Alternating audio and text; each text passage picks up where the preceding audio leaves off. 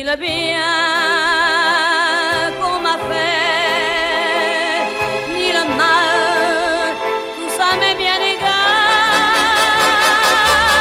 Non, rien de rien.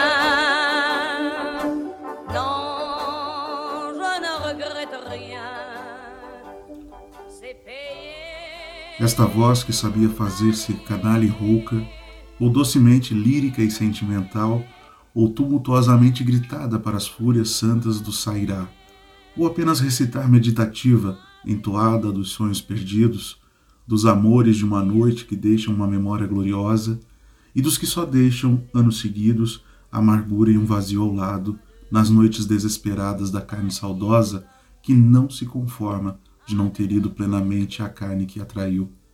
Esta voz persiste graciosa e sinistra depois da morte, como exatamente a vida que os outros continuam vivendo ante os olhos que se fazem garganta e palavras, para dizerem não do que sempre viram, mas do que adivinham nesta obra que se estende luminosa por dentro das multidões solitárias que teimam em resistir, como melodias valsando suburbanas nas vielas do amor e do mundo. Jorge de Sena traduziu bem quem foi a pequena, grande Edith Piaf. Criança das ruas de Paris, Edith Giovanna Gassion começou na rua, cantando.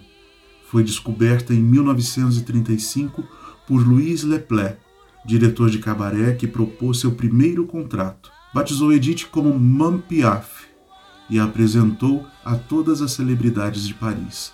Em 1933, o letrista Raymond Asso assumiu as rédeas de sua carreira, escreveu textos e ensinou Piaf sua profissão de cantora. Em 44, Edith Piaf encontra Yves Montand, que a transforma em uma estrela. Ela escreve e compõe La Vie en Rose em maio de 1945. Seus discos começam a ser difundidos fora da França. Suas viagens aos Estados Unidos se multiplicam. É o início de sua aventura apaixonada com o pugilista Marcel Cerdan, brutalmente interrompida pelo acidente de avião de que ele é vítima em outubro de 1949. Ela nunca mais recuperaria dessa tragédia. Escreve Lime à l'amour, que vai cantar em memória de Cerdan. Em 1950, colaborou com Charles Navour em canções como Jezebel. Foi também o ano em que triunfou no Olímpia em 1956 também o fez no Carnegie Hall, em Nova York. Depois de um acidente, Piaf ficou desfigurada e tornou-se viciada em morfina. Uma longa lista de doenças foram diagnosticadas e em 1959 ela descobre um câncer.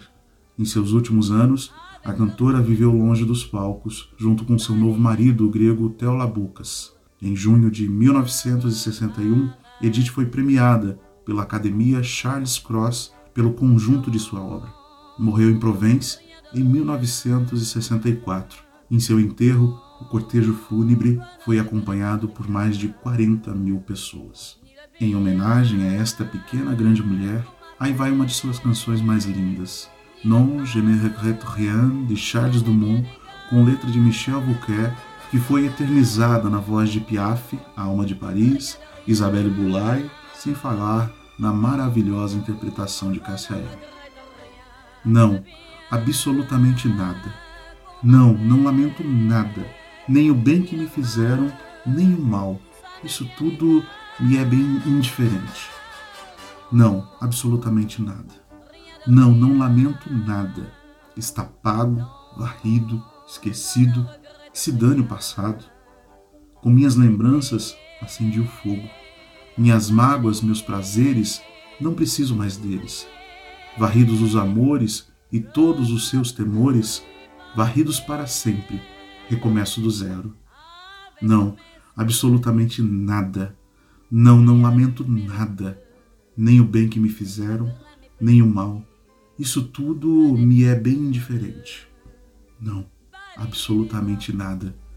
Não, não lamento nada, pois minha vida, pois minhas alegrias hoje começam com você. Que a gente também não se arrependa de nada, não é?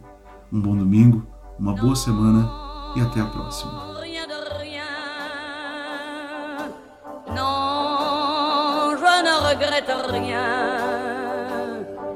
Bien qu'on m'a fait, ni le mal.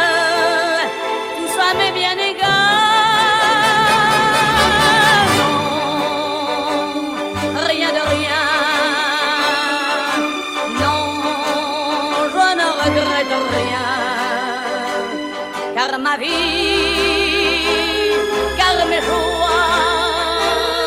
aujourd'hui s'accordent.